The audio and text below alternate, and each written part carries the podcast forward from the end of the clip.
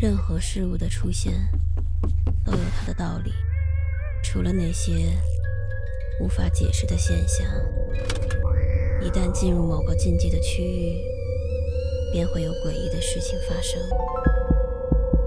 五分钟倒计时，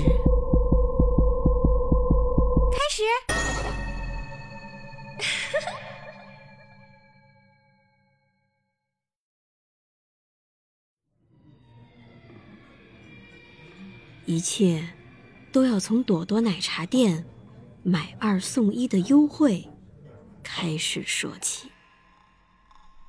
我回家的路上有一家小商场，里面有一家名叫朵朵的奶茶店。我和闺蜜小林都非常喜欢这家店的饮品，只是我更热衷于波波奶茶，而小林只喜欢喝。低糖的金桔柠檬。每当我大口大口的喝着奶茶，他总是会在我耳边叨唠：“菲菲，你知道这一杯奶茶含多少热量吗？”最近一段时间，他一直叨念着碳水、热量、脂肪，就像被那些韩国女团和健身视频洗脑了一样。总是给我灌输减肥的重要性。不过，我也确实很佩服他。十八岁的小林身材匀称，肌肉和脂肪都恰到好处。每天他在太阳升起前就醒了。当我起床的时候，他已经满头大汗的跑步回来了。其实，跑步是一件好事儿。我本不该担心，直到有天早上，他刚跑步回来，差点就晕了过去。不能再这么跑了，你已经够瘦了。如果你妈知道你都跑晕了，她得多心疼啊！我愤怒的对着虚弱的小林说道：“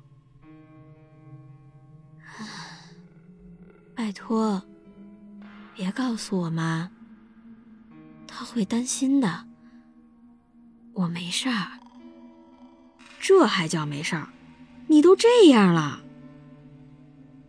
今天我确实跑的有点多了，我只是想减掉最后这点赘肉。以后，以后我绝对不这么跑了。一般他这么一说，我就只好作罢了。相信他的承诺。几天后，小林兴奋地拿着手机，给我看一个广告：“完美的你减肥会所，只需三小时，还你一个年轻的完美身材。点击下方链接就能立刻预约哦。”我用尽全身解数，希望他别轻信这些说法。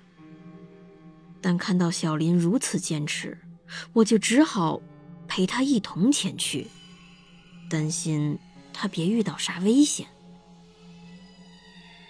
整个会所冷清极了，只有一位工作人员，他向我们展示了合同，我看了两遍，确定没猫腻，才让小林签了字。但我还是犹豫不决的，紧紧抓住小林的手。小林，你已经很漂亮了，也很瘦了，真的没必要做这个手术。他拍着我的肩膀，安慰我说：“就是个普通的减肥手术，能有多糟糕？”送小林进手术室之后，我就匆匆的回家了，耐心的等他成功归来。没过多久。小林就回来了，但是显得疲惫不堪。从他表面上看，好像并没有什么变化。之后，他跟我解释了大致的过程，但记不得细节了。他说，可能是因为他太累了。吃晚饭的时候，小林吃的很快，不多一会儿就把饭都吃光了。还加了两碗。我从来没有见他吃过这么多。饭后，他还吃了一根雪糕。这样的情景整整持续了四周。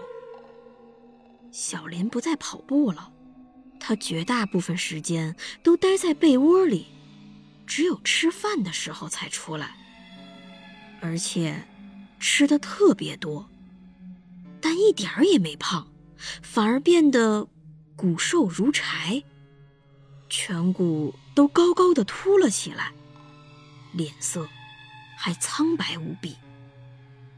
有好几次，我想去他房间，跟他说几句话，问问他到底怎么了，是不是身体不舒服。但是他的房门始终紧闭着不打开，还能从里面隐约闻到一些臭气。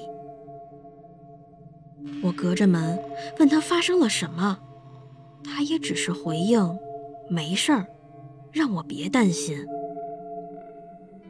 早上七点多，天还黑着，我被客厅的敲击声给惊醒了。